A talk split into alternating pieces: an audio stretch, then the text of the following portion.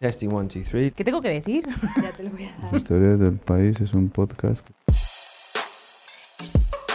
Las historias del país. Historias del país. Las historias del país Es es, un, un podcast, podcast que se graba dentro de la redacción del periódico. Which is recorded inside the newsroom. Dentro de la redacción del periódico. Podéis escucharlo en nuestra web Pueden escuchar este episodio o alguno de los anteriores en la web del país. Elpaís.com. elpaís.com, elpaís.com o suscribirte al canal en tu aplicación de podcast favorita. Apple Podcast o en podcast de Google. or you can subscribe to the channel on your favorite O suscribirte al canal en tu aplicación de podcast favorita.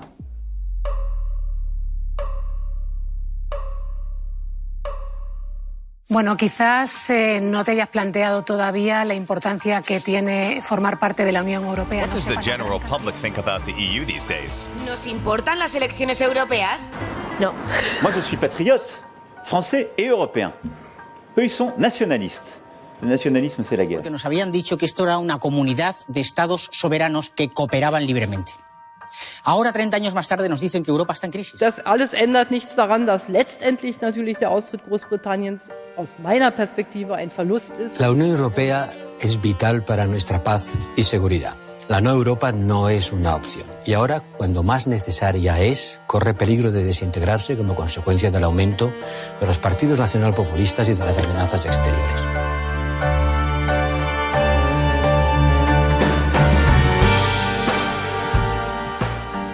Este 26 de mayo, además de las elecciones municipales y autonómicas, en España se celebran los comicios al Parlamento Europeo. Con el Brexit y el auge de los populismos y nacionalismos, ha aumentado el temor de que el proyecto europeo esté en peligro. Pero tú has hablado esta semana con dos de las personas que más saben de la Unión Europea en la redacción. ¿Qué te han contado? Pues a ver, primero hablé con Mariangela Paone, que escribió el especial La Europa del descontento. L'Union européenne est un système carcéral profondément antidémocratique dont le bilan est terrifiant. Terrifiant. E l'Europa che fa niente, anzi, riconosce la figura dell'immigrato climatico, come se non avessimo già abbastanza problemi.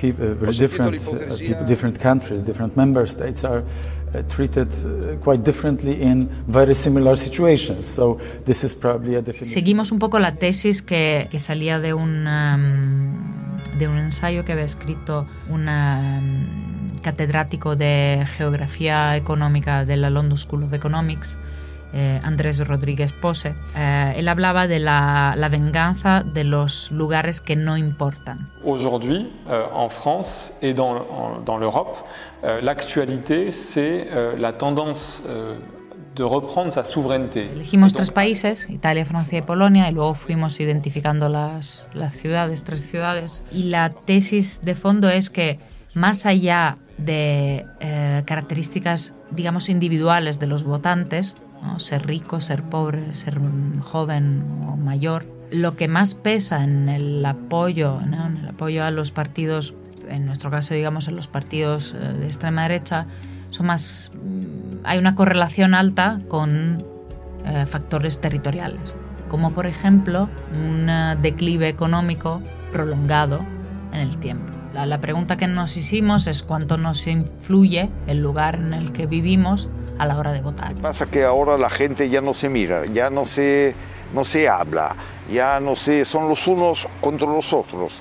Y, y eso yo ya, ya, lo conocí. A mí me decía, mira tú español que vienes a comer el pan de los franceses, eso me lo decían cuando, cuando era joven. Boquerra en concreto es un escaparate y, y, así lo dice el alcalde además. Eh, es el escaparate de la buen, buena gestión de la ultraderecha, porque al fin y al cabo el discurso sigue siendo un poco el mismo, pero en, en un marco de normalización y normalidad. essaient de reprendre leur souveraineté. C'est ce qu'ont décidé les Britanniques, ils ont voté à la majorité. Et donc j'ai voulu par ce nom de rue eh bien, montrer que l'actualité, après Schuman, c'était aussi le Brexit. Muchos de los vecinos con los que yo hablé y que antes no votaban para el Frente Nacional, eh, pues se animarían ahora a votar eh, el RN, el, el, reagrupamiento nacional de Marine Le Pen, porque dicen que han visto cómo se gestionaba la alcaldía y y sobre todo lo que, lo que todo el mundo te repetía es esta sensación de proximidad.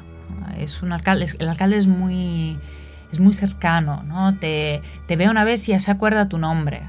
Eh, es estar en el lugar, no? Io eh, ricordo che in campagna elettorale sono stato diverse volte alla, all'AST, che è la nostra azienda siderurgica, dove lavorano oltre 2300 eh, dipendenti e lì vedevo che proprio c'era un entusiasmo da parte de, de, degli operai que ci vedevano. Hay rasgos comunes, es interesante. Para mí fue interesante ver, por ejemplo, como en dos países distintos, como el caso de Italia y de Francia, repetían algunos patrones, ¿no? Eh, lo primero que vamos a hacer es eh, la seguridad, aumentar el número de agentes municipales, el, el discurso identitario, con pequeñas acciones que pueden parecer simbólicas, pero que luego calan en la población, mandan un mensaje, ¿no? Y, y, y eso, normalizan algo che antes no, no, stava percepito come tale. Chiaramente questo era un luogo di lavoro in cui era espressione, l'80% votava quello che era il Partito Comunista e poi tutti i partiti diciamo di sinistra. Si tú miras los eurobarómetros, los polacos siempre aparecen entre los que más son conscientes de los beneficios de eh, pertenecer a la Unión Europea. Moim zdaniem europejska opinia publiczna kieruje się trochę fałszywym stereotypem. Luego esto, sin embargo, convive con un apoyo a un partido, en este caso el Ley y Justicia, el partido de gobierno, que poco a poco ha ido tensando cada vez la relación, cada vez más la relación con Bruselas y cuyo discurso pues uh, empieza a alinearse ¿no? al de otros, al de la Hungría de Orbán. Entonces ahí, que, ¿cuál es el factor? El factor territorial es eh, en Janov, Lubelski, hay un, es una población rural y es una población que a pesar del crecimiento, digamos, promedio del país, se percibe como estancada o percibe que lo que ha obtenido no compensa, por ejemplo, otras cosas. El hecho de que se haya marchado muchísima gente, por ejemplo. ¿Y hay alguien, partidos proeuropeístas, políticos, que esté intentando hacer que estas zonas no se sientan olvidadas? Pues esa es una buena pregunta. Eh, este es el reto que tienen ahora mismo, por ejemplo, los partidos socialdemócratas en, en varios países. Porque es importante la proximidad, ¿no? O sea, es el factor de estar cerca, del estar presente. Todo el mundo, todo el mundo está enfadado, pero porque aunque tú no estés mal, aunque tú seas un jubilado que ha tenido todo, ¿no? Ha tenido el trabajo, eh, ha tenido su casa, ha tenido su jubilación bien, vive bien, pero ve a que, por ejemplo, el nieto pues no va a tener lo mismo que tiene él.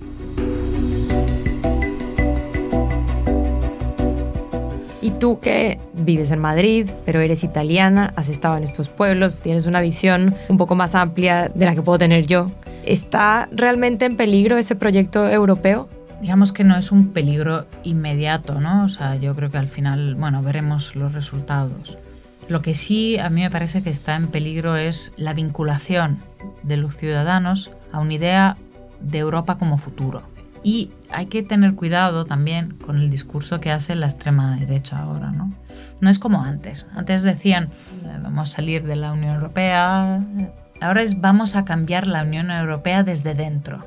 ¿Es desmontar Europa desde dentro? Esta es la pregunta. Cher ami d'Italie, cher ami de toute l'Europe, lo que puede pasar es que muchos ciudadanos que anhelan un cambio de la Unión Europea, pues compren ese mensaje de que vamos a cambiar Europa desde dentro y al final pues, podemos acabar desmontando Europa desde dentro.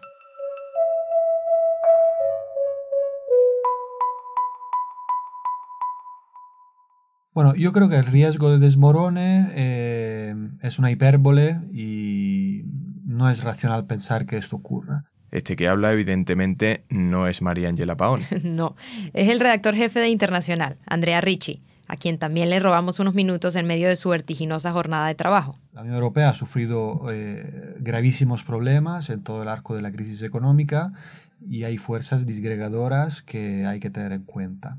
Sin embargo, yo creo que eh, precisamente estas fuerzas eh, o, o eurohostiles han entendido que el colapso de la Unión Europea asusta a la enorme mayoría de los ciudadanos y entonces han ido reculando en sus planteamientos, han rebajado la radicalidad de sus planteamientos, que por tanto no conduce a un desmorone, a un colapso total del proyecto, pero sí a un encogimiento de sus prerrogativas. Todo apunta a, que en estas elecciones se reproducirá eh, un escenario generalizado en toda Europa o al menos en la Europa occidental.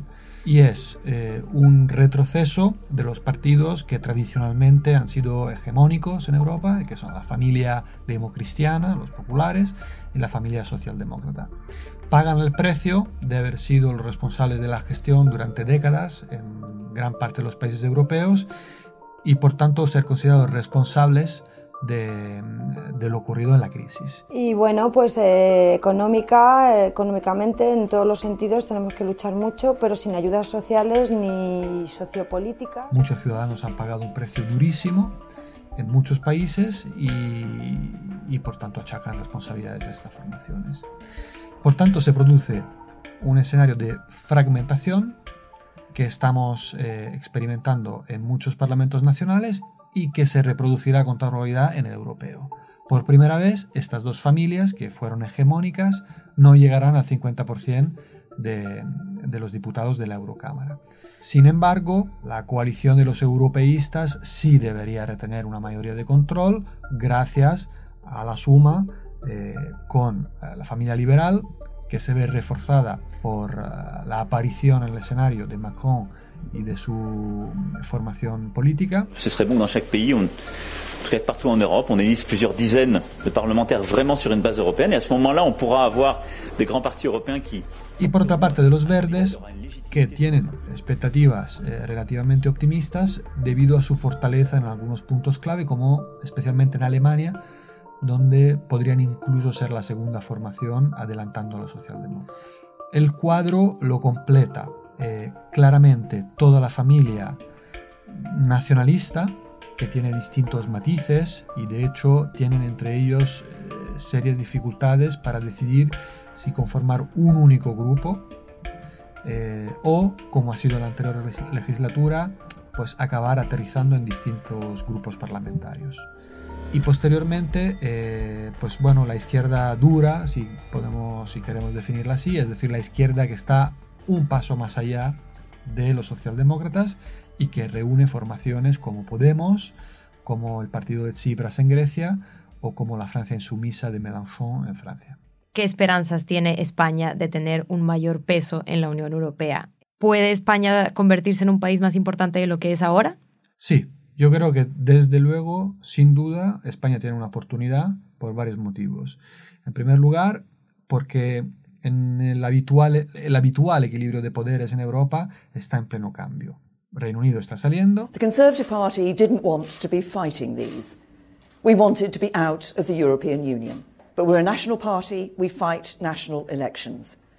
And next Thursday, I want people to vote conservative. E Italia, que ha sido un país fundador y, digamos, tercera, tercera potencia continental eh, desde el principio, está en un momento político che le aleja del todo del motor franco-alemán. Perché è un'Europa assolutamente da cambiare. Per cambiarla bisogna cambiare le alleanze del nostro partito, del Partito Popolare Europeo, che el partido determinante. Por tanto, Madrid, España, tiene la oportunidad de convertirse en el tercer interlocutor, en, la, referencia privilegiada del motor franco-alemán para dar tracción a proyectos europeístas. Más aún cuando, a diferencia de la última etapa, eh, bueno, pues es previsible que se pueda conformar en, Madrid un gobierno más estable eh, que el anterior.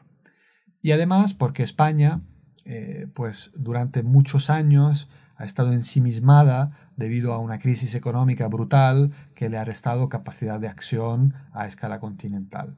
Esto ya no es así, sigue habiendo problemas económicos, pero no una crisis tan acuciante como a partir de 2008, y por tanto, pues hay distintas circunstancias que permiten presagiar un mayor protagonismo del gobierno español a escala europea. ¿Hay un interés de leer sobre las elecciones europeas o no sé si esto que percibo yo de que la gente ya está un poco cansada de elecciones, especialmente aquí en España, es cierto? Bueno, seguramente en España puede haber un cansancio debido al momento en el que se producen después de una larga campaña de las generales.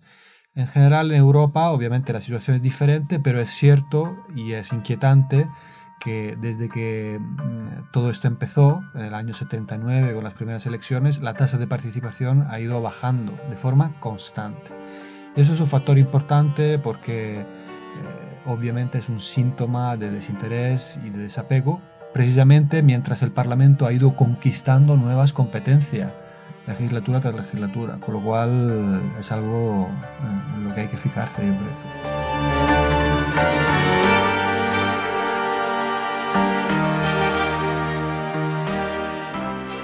Las elecciones son el domingo 26. José, yo espero que tú estés listo e informado para ir a votar. Por supuesto, incluso te voy a dar unos datos clave. Mira, por ejemplo, se eligen 751 diputados.